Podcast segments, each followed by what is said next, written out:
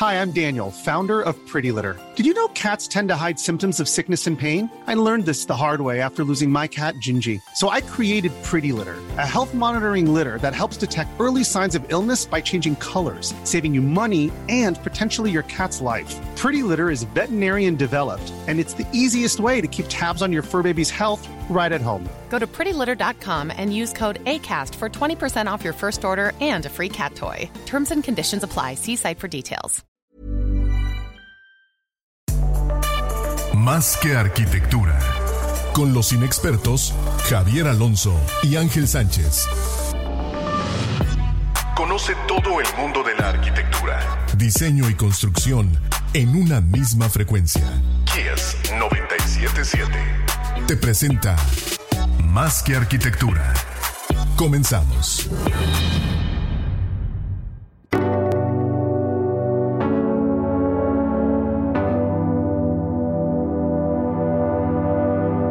Bienvenidos a todos a Más Arquitectura, tu espacio intangible. Ya estamos en vivo en Facebook Live, en Instagram Live también. Podrán escuchar este podcast el viernes en Spotify y la siguiente semana en XFM 977 aquí en Mérida, Yucatán. Gracias a los patrocinadores que hacen posible este espacio, Revista Landum, Ángulo Grado Arquitectónico, Aquaprint, eh, Jefe Sevilla, y bueno, a todos ustedes por escuchar también.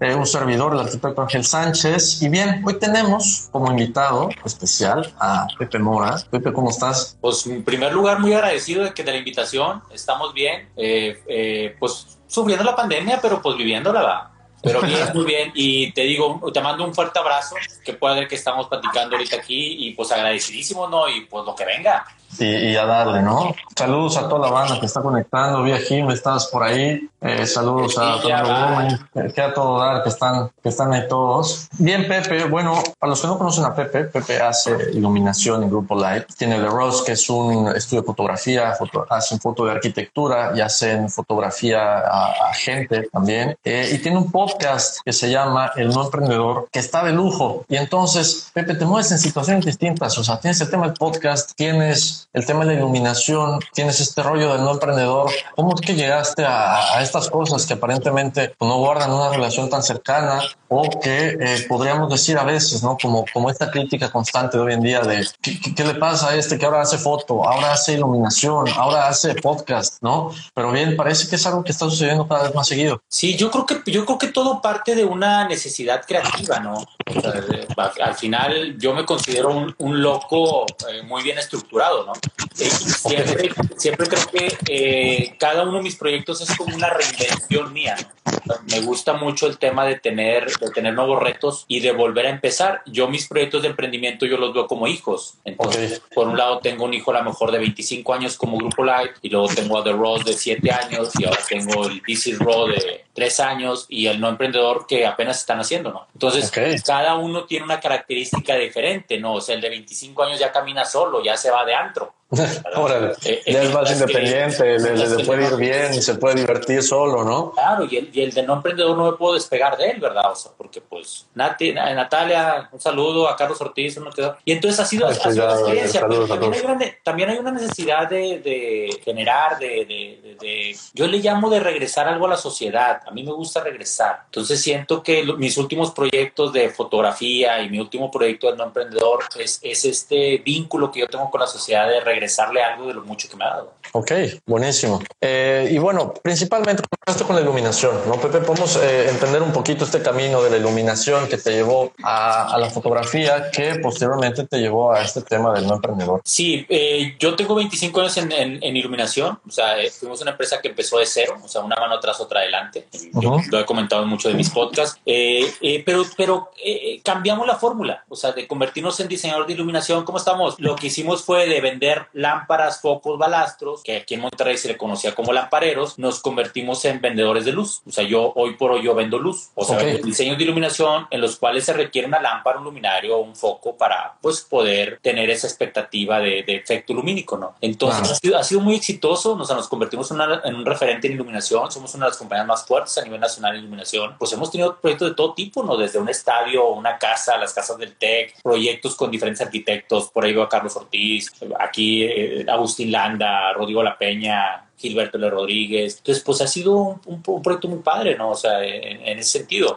Nada más que fíjate que ahí también hay una necesidad. En la iluminación, el protagonista es el arquitecto. O sea, uno como diseñador de iluminación siempre está tras bambalinas. En mis proyectos de emprendimiento, de, de fotografía y del no emprendedor, el que corta el listón de la inauguración soy yo. Ok. Es bien diferente, o sea, esa parte yo no la conocía, o sea, esa parte donde ahora sí yo soy el protagonista, eso nunca en los 25 años de Grupo Live eh, me lo ha dado ese emprendimiento. ¿Por qué crees que ha sucedido este cambio de dinámica y ahora eh, eh, la parte de iluminación, claro, es fundamental para los proyectos y entender un espacio, pero ahora para, para estrenar el espacio, ¿por qué consideras que cambia esta dinámica y ahora cortas el listón y ahora esta, esta jerarquía, este protagonismo ha tomado otro rollo? Yo creo que por, yo creo que porque yo, eh, yo he entendido que eh, ahorita la gente compra y consume por el corazón. O sea, ahorita todos los emprendedores debemos de entender de que eh, el corazón es el que te hace desear las cosas. Entonces, hoy por hoy, un diseñador de iluminación, un, un arquitecto, un fotógrafo, un, comunicador de cualquier tipo, se tiene que convertir en un referente, o sea, tiene que crear un personaje. Tiene que ser embajador de marca de ese personaje. A mí lo que me sucede hoy en la actualidad, en, en, en esta época de mi vida, es que la gente ya me ve como ese personaje embajador. Y entonces es cuando he adquirido, si le quieres llamar, porque también sería una estupidez decir que soy muy famoso, pero he tenido cierta fama en algunos segmentos en los cuales yo me desarrollo. Y eso hace que mis negocios crezcan. Correcto. O sea, el, reconocimiento, el reconocimiento del embajador de la marca es fundamental para que de alguna manera la tendencia del servicio y producto pues vaya jalando y la gente lo conozca. Claro, o sea, tú, vas a, Louis, Vuitton y, vas a comprar una, una bolsa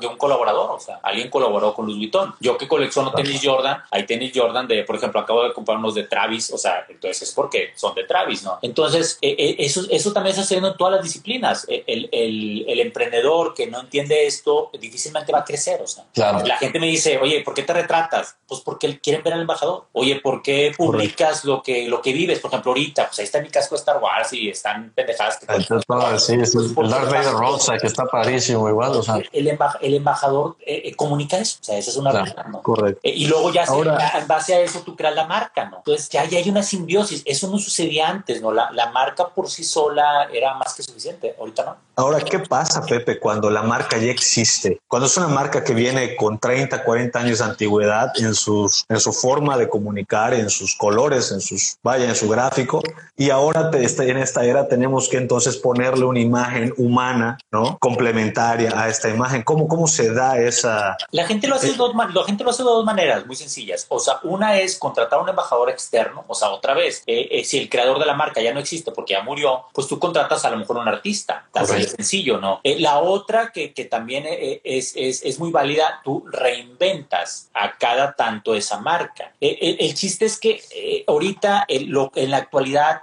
si tú a una persona millennial o una persona joven le dices, oye, ¿sabes que es una marca establecida desde hace 50 años? A ellos eso no les hace clic. Así es. Ya no, ya no, está relevante, ¿no? No, o sea, ¿sabes que Soy un arquitecto de cuarta generación, tercera generación, ya no es relevante para ellos. Cuando antes en mi generación, o sea, hace 10, 15, 20 años, eso era importantísimo, o sea, y por eso veías establecido tal fecha. Ahorita sí. pones eso y te suena viejo. Claro. Entonces, es más, suena la moda de otras empresas de otro momento, otro tiempo, ¿no? Entonces, las marcas actualmente se están, pues las, las exitosas, ¿verdad? Las exitosas están teniendo una reinventiva en ese sentido, ¿no? O sea, el tema de las redes sociales vino a trastocar toda su comunicación, ¿verdad? Ya, correcto. Bueno, eso con Grupo Light y eh, The Ross y This is Raw, ¿cómo, ¿cómo se han ido eh, comportando estos dos otros hijos que platicas, Pepe? Fíjate, es bien sencillo. Mis negocios también, que es un consejo que les doy a todos los que nos ven, es que los negocios, uno pensaría que son células independientes, o sea, eh, The Ross es retrato, retrato de arquitectura, otro es retrato de personas, This is Raw, y luego tengo el tema del no emprendedor, y luego tengo Grupo La, y la gente dice, oye, pues ¿cómo se conectan? Y están sumamente conectados. Mi negocio que ahorita más me genera es el no emprendedor, y lo único que he facturado este año son 50 mil pesos.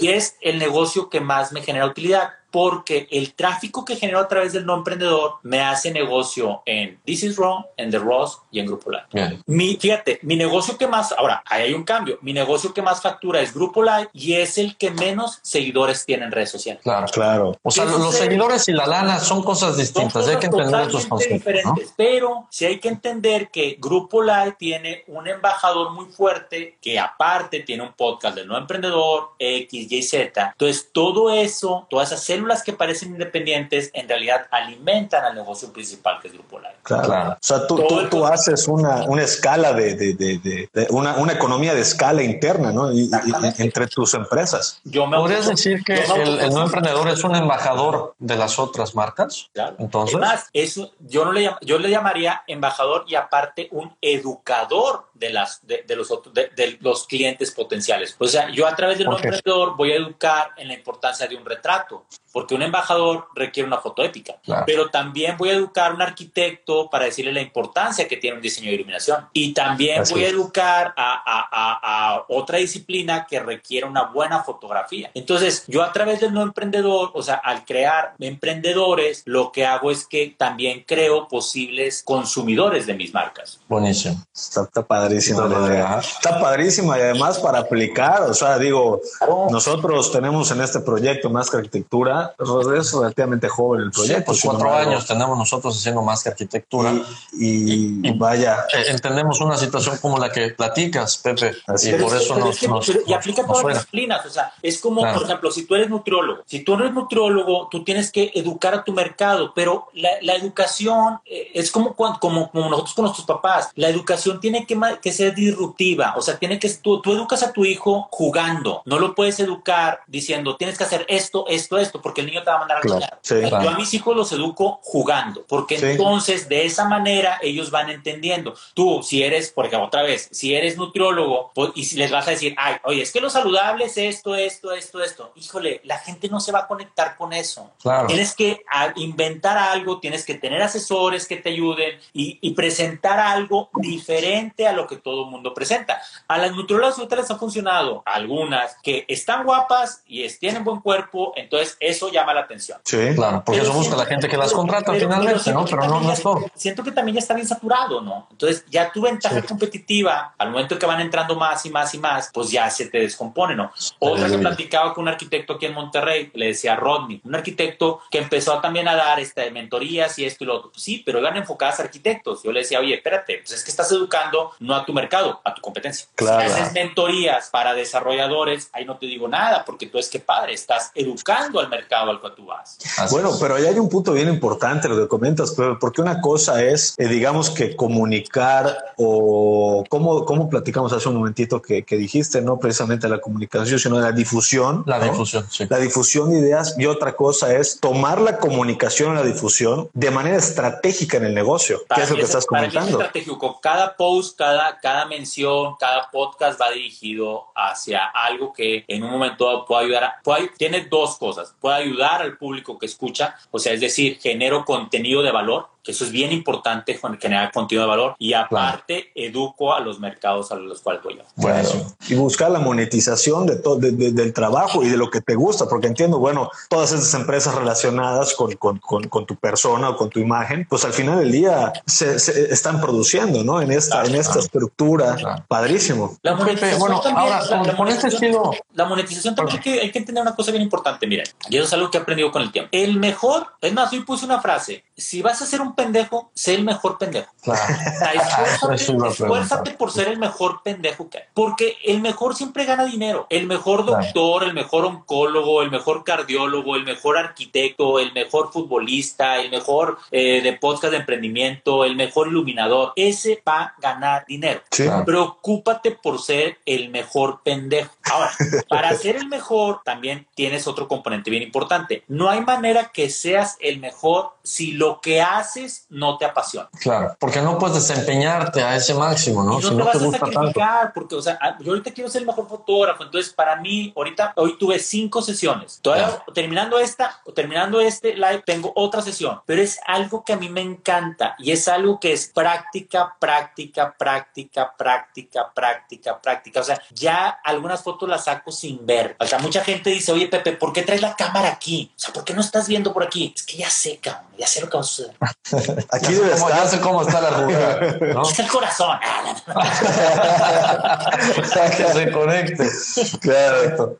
Y ahora, este, este estilo disruptivo es, es, muy importante, pero también es importante entenderlo, Pepe, porque a veces no solo se traduce a, a, educar un mercado, educar un público, educar eh, clientes con el estilo disruptivo, sino, o sea, hay, palabras como, como esta campaña del pendejo que pusiste un, tiempo en tus, en tus redes, ¿no? Y la gente dice, oye, ¿qué onda con este cuate? ¿Qué le pasa? ¿Y, por qué tan agresivo? Y otros dicen, oye, qué chido está. Y, no, esta polarización tal vez de, de, opiniones, pero sí genera opinión. Entonces, eh, ¿qué sucede con esa tendencia? Mira, yo empecé muy fuerte con el pendejo. O sea, realmente la frase célebre del no emprendedor es si a pendejo te dedicas, no mando la flojes. La frase original de mi padre era, si a huevón te dedicas, no mando la floja.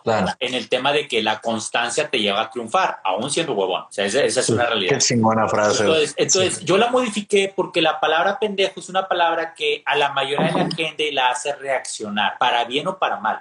Sí le he bajado porque en Instagram te bloquean, para mucha gente es muy ofensiva. Te reportan, me imagino igual, ¿no? Pendejo no me, no, me, no me afecta más. A mí la palabra huevón, sí, ¿eh? A mí me dices huevón y me siento mal. A mí me dices pendejo y güey, vale madre. Entonces, bueno, más, es, es, un tema también cultural porque, bueno, allá en el norte hay, hay otra dialéctica y otra manera de comunicar y palabras como esta es, es mucho más común, ¿no? Entonces, además, eh, también depende quién, quién la está lanzando, quién la recibe. Sí, además. Aparte también, y aparte otra cosa, yo, yo, yo, acuérdate que yo hablo en primera persona, o sea, ok, yo soy el más pendejo. Claro. O sea, o sea yo, yo nunca digo que mi público sea pendejo, sino, o sea, siempre esas frases van, van, para mí. O sea, yo por eso salgo camisetas que dice soy pendejo, una cartulina, eh, eh, aquí está el pendejo. o sea, entonces asumo que yo también la he cagado. O sea, para mí la palabra pendejo significa, güey, la has cagado, no hay bronca, güey, échale ganas y siga adelante. Exacto. O sea, así es sencillo, o sea.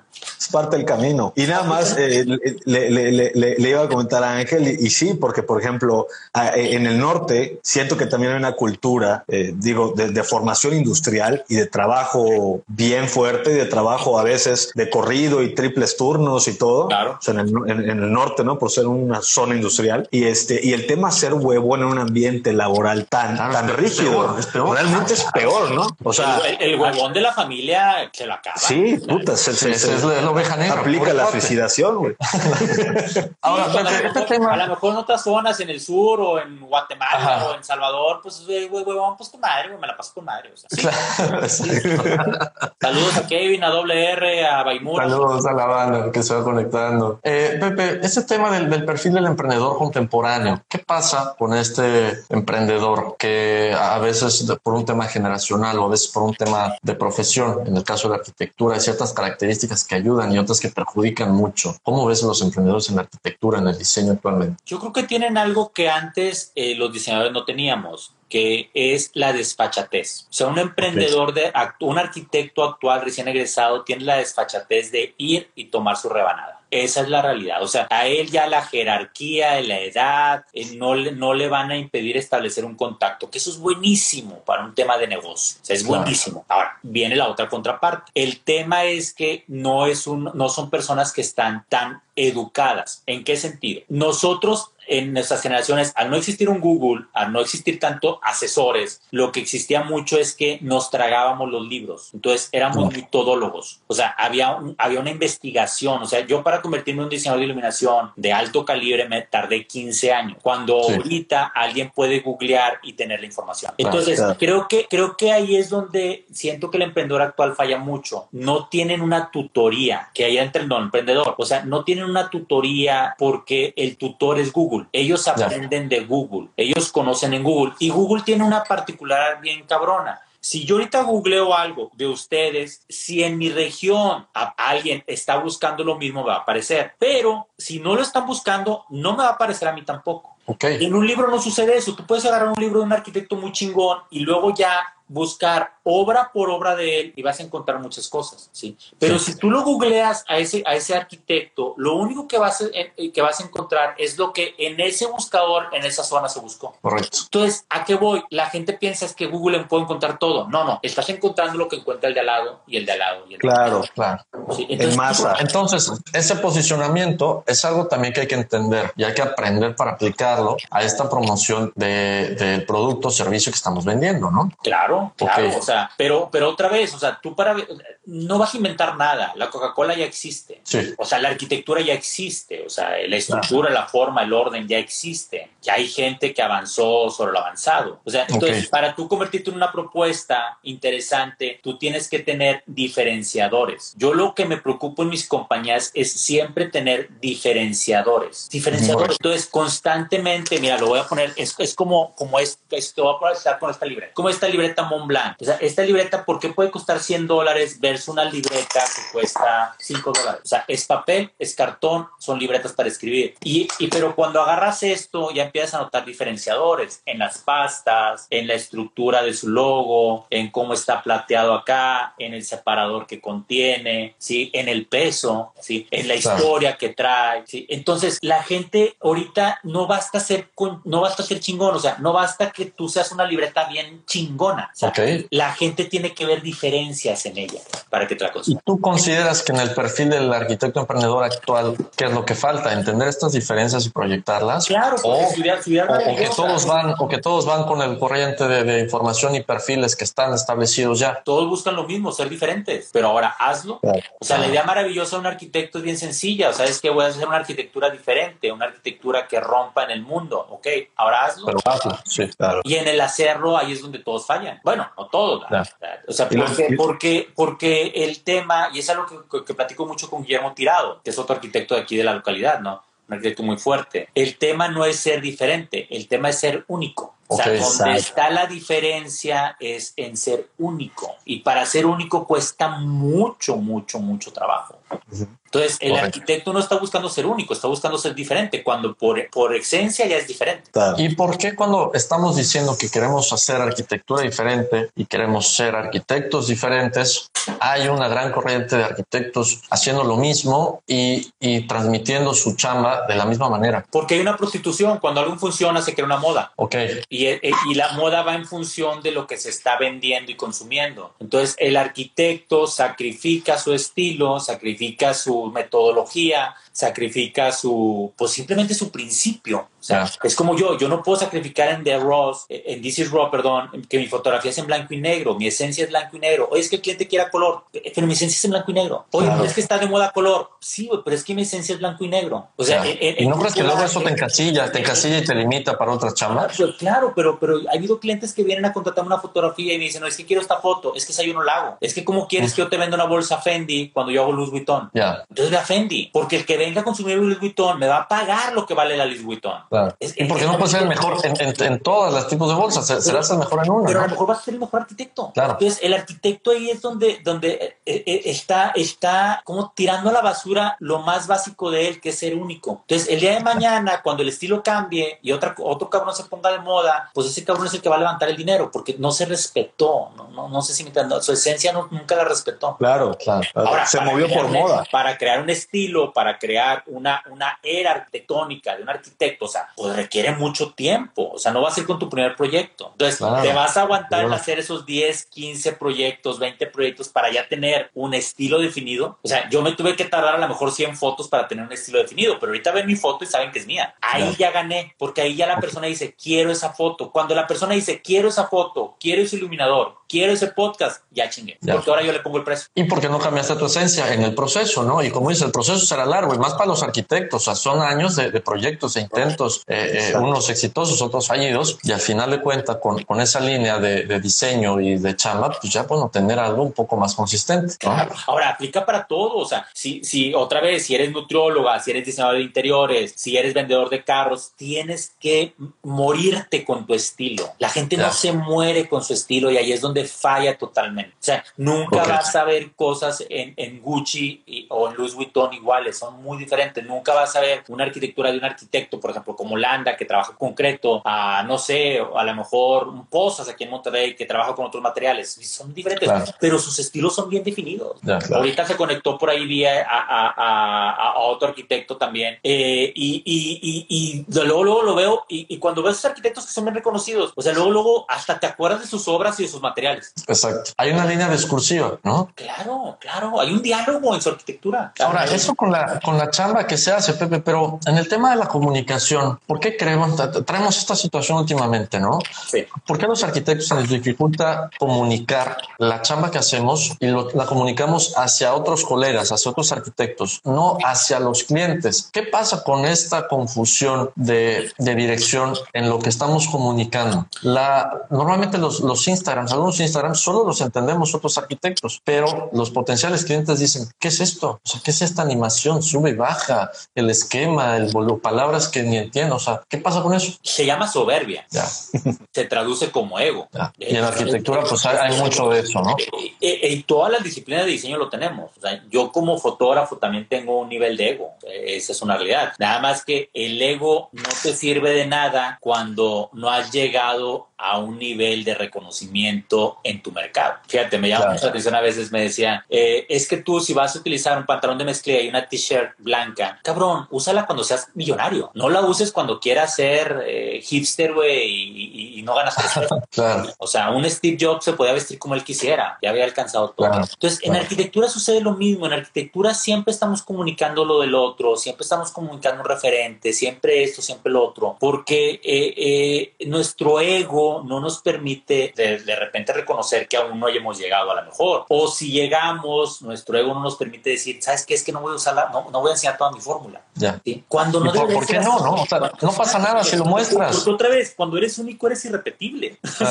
eso, también, eso, también, es otra cualidad de ser único. Eres irrepetible, ya eres el único. ¿sí? Entonces, ¿qué, ¿qué sucede con el arquitecto? El arquitecto siempre quiere el aplauso del otro arquitecto porque un arquitecto cree que solamente otro arquitecto va a poder ver la sutileza o la grandeza de la arquitectura. Cuando la arquitectura es universal, o sea, desde que antes existían los arquitectos ya había gente que diseñaba espacios hasta y que lo hacían muy bien. Y que lo hacían muy, muy bien. Entonces, la, arquitectura, yo, yo siento que la arquitectura es de las profesiones más nobles que hay, porque la arquitectura siempre va conectada con el ser humano. O sea, una persona siempre te va a decir, ese espacio está agradable o no está agradable, ese espacio se ve suntuoso o no se ve suntuoso, ese espacio tiene una característica. Es como la luz, todos tienen un criterio. Pero el arquitecto cree que solamente tienes que haber estudiado una carrera de cinco años con una maestría no sé dónde en Harvard y no sé qué, y es el cabrón que va a venir y va a decir, ¿sabes qué? Sí, güey, eres un gran arquitecto.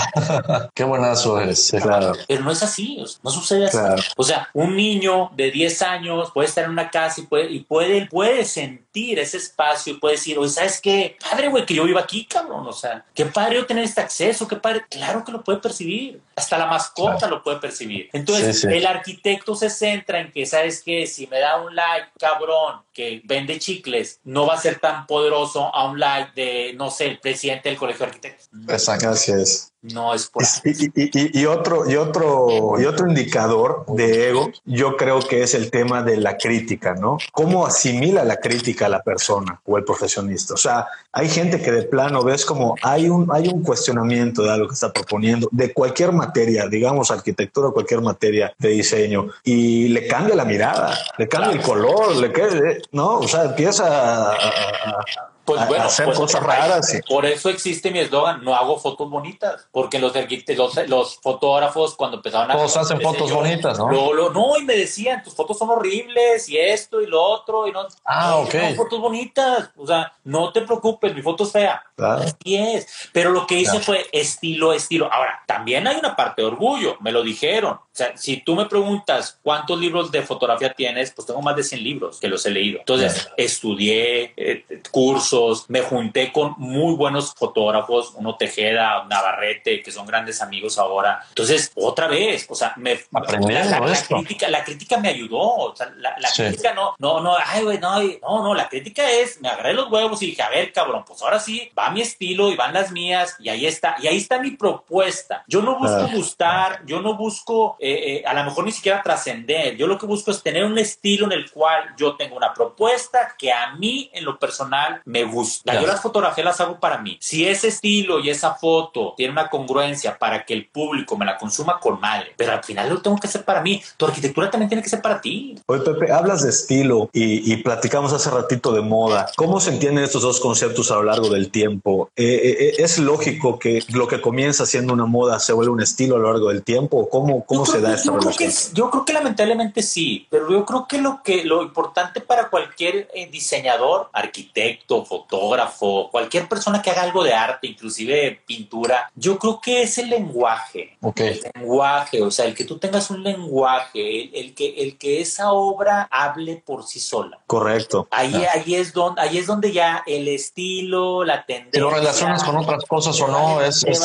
claro, porque ya no es un maquillaje, ya estás transmitiendo. Y, y ahí donde, es donde ves una, no sé, una, una, una silla de, no sé, de, de un diseñador, una, una silla Miss de Nol, fabricada por Nol, y la ves y la silla tiene más de 50, 60 años, y la pones ahorita en una obra y dices, tu puta madre, soy increíble. Qué porque, porque trascendió al estilo, trascendió a la moda, o sea, fue atemporal, o sea, eh, me pasó ahora que fui aquí a Monterrey una casa que se llama Casa Los Osos, en un fraccionamiento muy nice, y fuimos, fui a acompañar a Agustín Landa a la casa. Es una casa que debe tener unos 15 años, 14 años, y la casa enterita. O sea, una casa que si tuviera el dinero, porque no lo tengo, es una casa de millones de dólares, no chingues como parecía nueva. O sea, la casa impresionante, con las vistas impresionantes, con la arquitectura impresionante, o sea, todo impresionante. Paco, mi socio y yo fuimos, nos quedamos así como que, güey, ¿qué pedo con esto? Si me preguntas cuál, es, cuál era el estilo, esto, lo otro, no lo sé más. Otra vez, no sé si de, hace 15 años, pero parecía de ayer. Claro. O sea, no, no, no sé si me entiendo. Entonces, ahí es sí,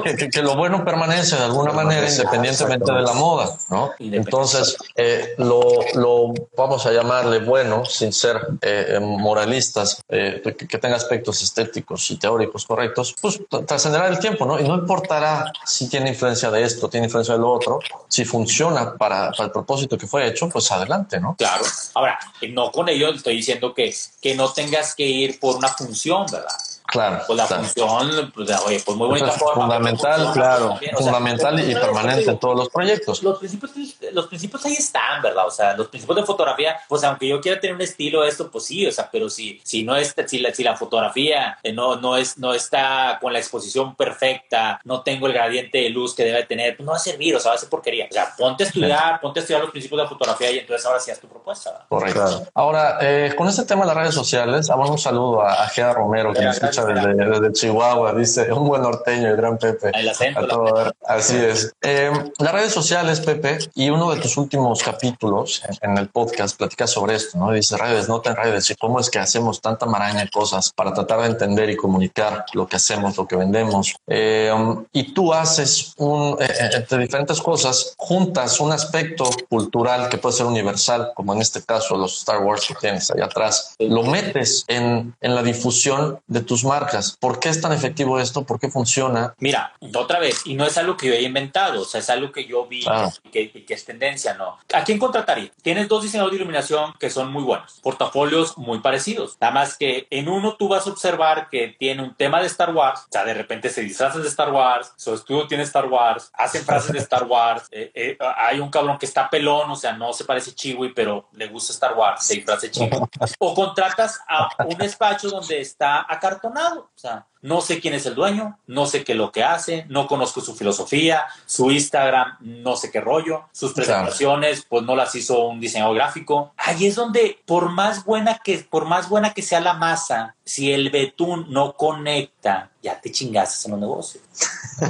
ahora, no puedes, no puedes también poner cualquier tema. O sea, yo he sido inteligente en que en, en, Grupo Live el tema es Star Wars porque es muy universal. Star Wars a mujeres y a hombres les gusta. Entonces, y si no les gusta a ellos, les gusta a sus familias, a su papá, a no sé qué. Y en el tema de la fotografía es Jordan, porque también Jordan es una marca muy universal. Entonces la gente dice, güey, ¿por qué tienes 100 pares de Jordan? Lo mismo dice mi mujer y me menta la madre. La respuesta, si me preguntas con honestidad, es porque me ayuda a comunicar. ¿Me encantan? Sí, uso 10, pero me ayudan a comunicar. Ok. Entonces, siempre en, tus diferenciadores también tienes que tener esos flags donde la gente se pueda detener, o sea, esas banderitas donde aquí estoy. Okay. Y me sirven para relajar también mis redes, porque qué hueva estar viendo siempre cosas de iluminación, cosas de iluminación, cosas de iluminación, foto tras foto tras foto. Pues metes un Jordan, metes un Star Wars. Ok. eso me ayuda. Ahora, pero también quiero un poquito más allá de eso. Redes no te enredes.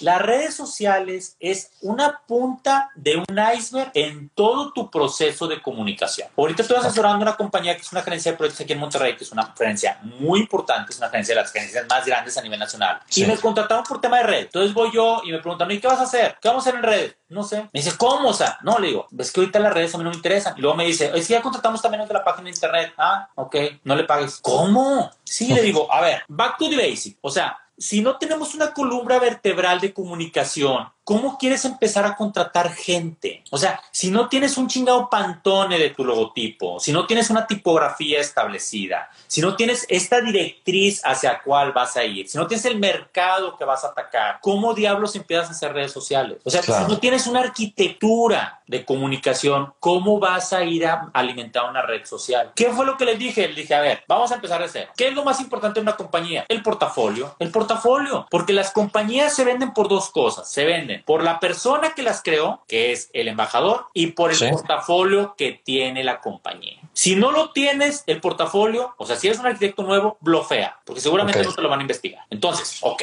¿qué empezamos con esa compañía? Llevamos dos semanas trabajando, para lo cual lo único que nos estamos enfocando es crear el portafolio. Pero ojo, en el portafolio ya hubo un cabrón que hace toda la iconografía, que son loguitos que te sirven después para comunicar en Instagram. Hubo un cabrón que hizo portadas que te sirven para la página en internet, ¿sí? Hubo una recopilación de fotos que te sirven para alimentar tu Instagram y tu Facebook. Así es. Hubo videos institucionales que te sirven para YouTube. Entonces, lo que la gente no entiende es que lo que hay que hacer primero es hacer la masa y luego ya el betún de Instagram, el betún de Facebook, de esa masa sale. Ok.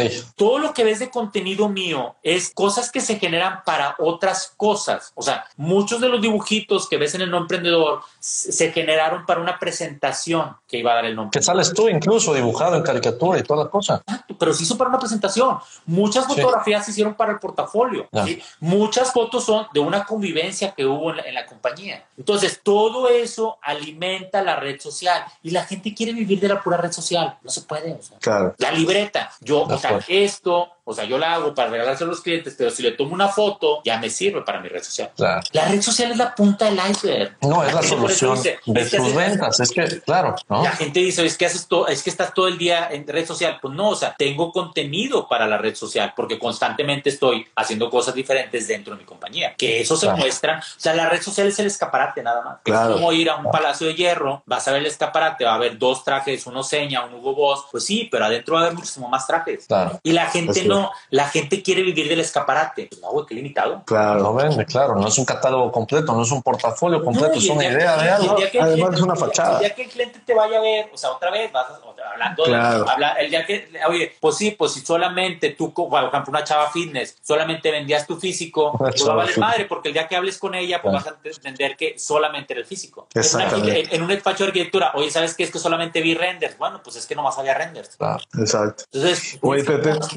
¿Cómo, ¿Cómo, aplica, ¿Cómo aplica esta personificación de las marcas y esta disrupción en la, en la, manera de comunicar también en un producto inmobiliario? Que claro, puede ser completamente distinto desde su arquitectura, ¿no? su diseño eh, estructural y, sus vistas sea distinto, pero supongamos que es un producto inmobiliario que es un, que es un, este, que es un commodity, ¿sí? que es una casa que se va a hacer 50 iguales. Eso. ¿Cuál es la estrategia que pudiera funcionar en este caso? Eh, personificar la venta. En vez de poner la casa, pones al arquitecto. Yo, hago casas, o sea, hago 50 casas iguales. Ok. Correcto. Ok. ¿Qué sucede si yo te digo, ok, aquí está la casa maravillosa de tu sueño? Ok. Esa es, esa es la primera propuesta que te tengo, ¿no? Y la segunda es, ¿sabes qué? Aquí hay 50 hogares. ¿Con qué se va a conectar la gente? Con un hogar, no con una casa. Entonces, el, el, tema es que a, la gente, yo no le vendo una fotografía, a la gente yo le vendo una documentación de vida, una fotografía que a lo mejor él, inclusive después de muerto, se va a conservar. Y ahí es donde tú analizas grandes emprendedores en Estados Unidos y lo que te venden es el sueño, ese sueño americano. tú, tienes que, tú, tienes que, vender la experiencia que se va a vivir ahí. Pero, la, pero los arquitectos lo quieren vivir a través, lo quieren, lo, quieren expresar a través de renders. Y el render es estático. Entonces el render es un render donde está un perrito ahí, bien padre, y está una señora no sé qué, y lo deja tú. O sea, lo quieres vender en, en Monterrey, donde no hay tantos güeros, y en el render aparecen güeros. Híjole, güey, es que ya fallando, Porque, porque, ya un pelo como yo, güey, ya no se va a identificar ahí. Ya no entras en ese edificio, no entras en ese espacio.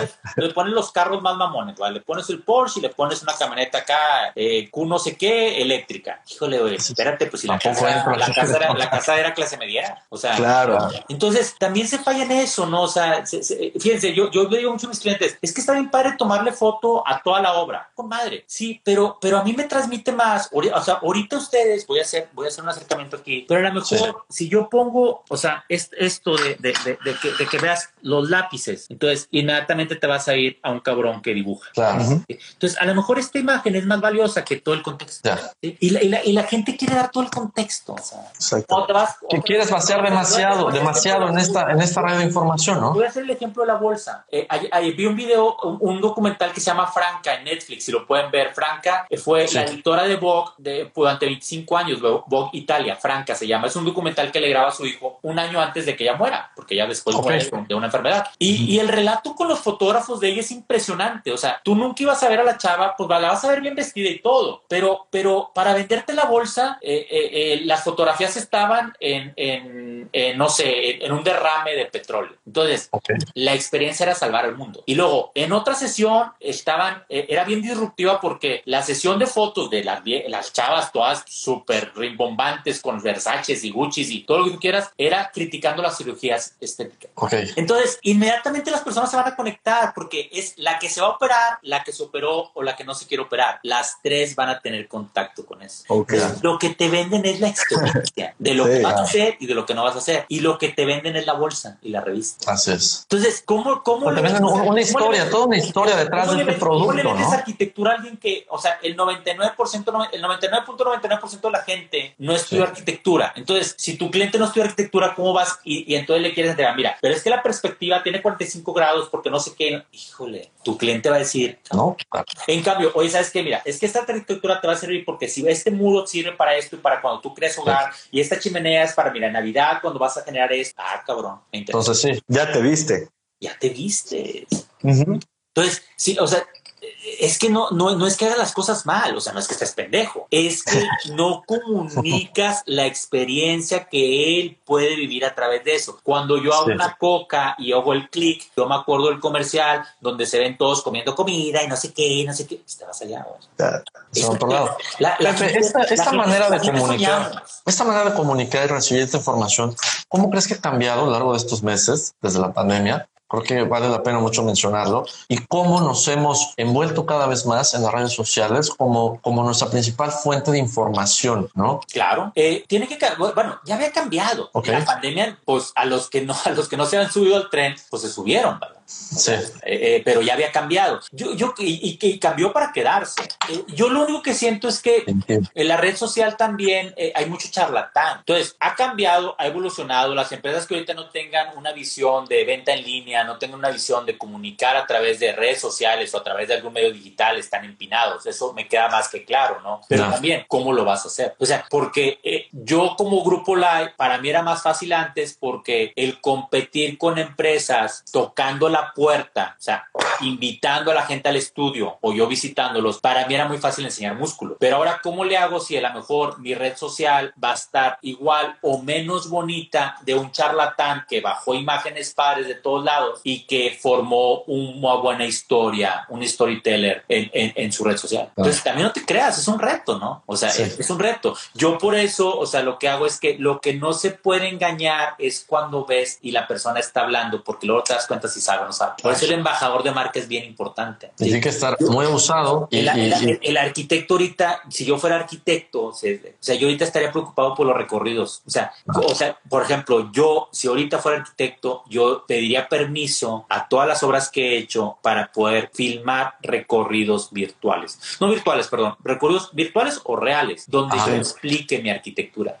Y no, los arquitectos se quedan en que, ah, va a sacar fotos, y están las fotos. No, es que la gente ya no va a escuchar, ya la gente te tiene que ver a claro, claro. Hay que pasar a lo siguiente, ¿no? En, todas estas cosas. Ahora, se nos va acabando el tiempo un poco, Pepe. Para ir redondeando estas ideas de comunicación, de arquitectura, la manera en la que nos movemos dentro de nuestros negocios, la manera en la que aprendemos, la manera en la que somos auténticos, hay que aprovechar eso. Eh, ¿Qué te va dejando todo esto? Yo creo que es lo que te va, mira, lo que te va dejando al final del camino, porque yo ya estoy muy bien, es que eh, el, tema no fue llegar. Sí. O sea, el tema de estar eh, donde soñaste un día estar, no lo fue. El tema es haberlo vivido en el día a día. Y eso tiene la red social también. O sea, si tu red social, si tú ahorita escroleas hacia abajo y ves que todo fue mentira, qué pinche hueva.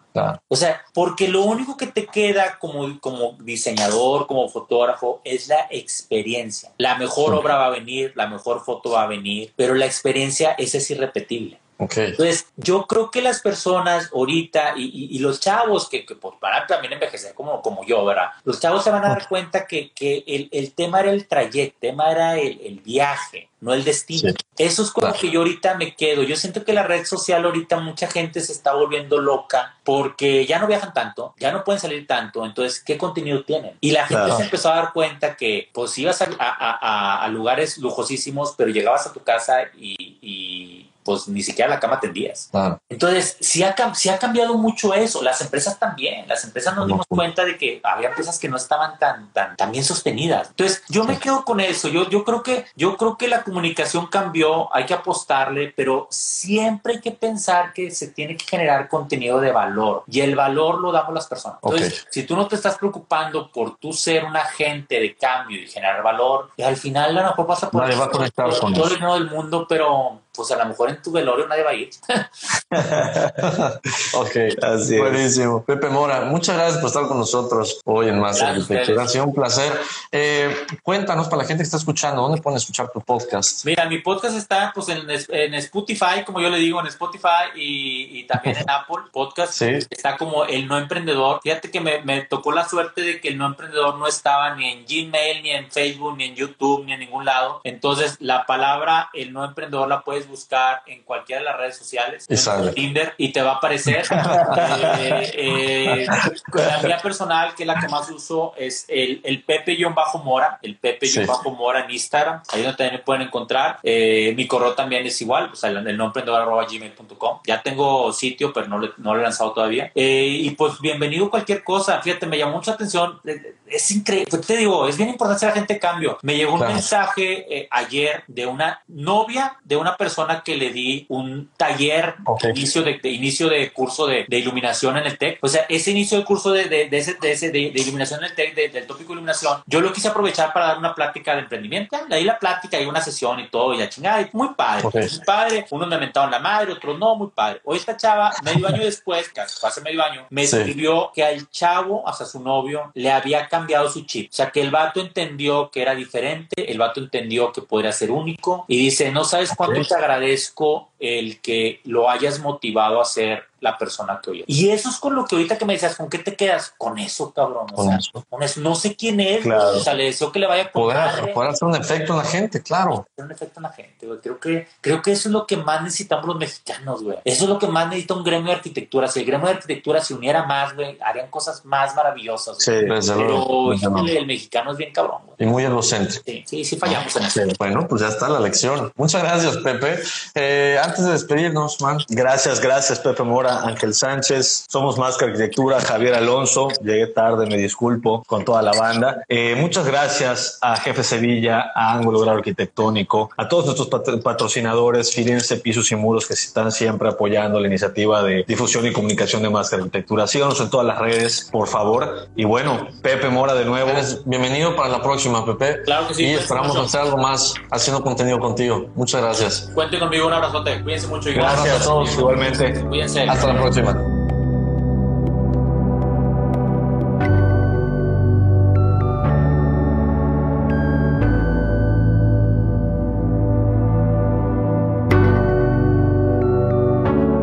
expertos, Javier Alonso y Ángel Sánchez, te esperan el próximo miércoles a las 8 de la noche para continuar conociendo todo el mundo de la arquitectura, diseño y construcción. Más que arquitectura. Solo por Kiss 977.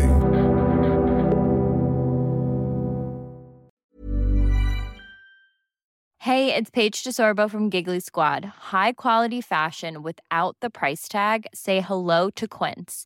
I'm snagging high-end essentials like cozy cashmere sweaters, sleek leather jackets, fine jewelry, and so much more. With Quince being 50 to 80% less than similar brands and they partner with factories that prioritize safe ethical and responsible manufacturing. I love that. Luxury quality within reach. Go to quince.com slash style to get free shipping and 365 day returns on your next order. quince.com slash style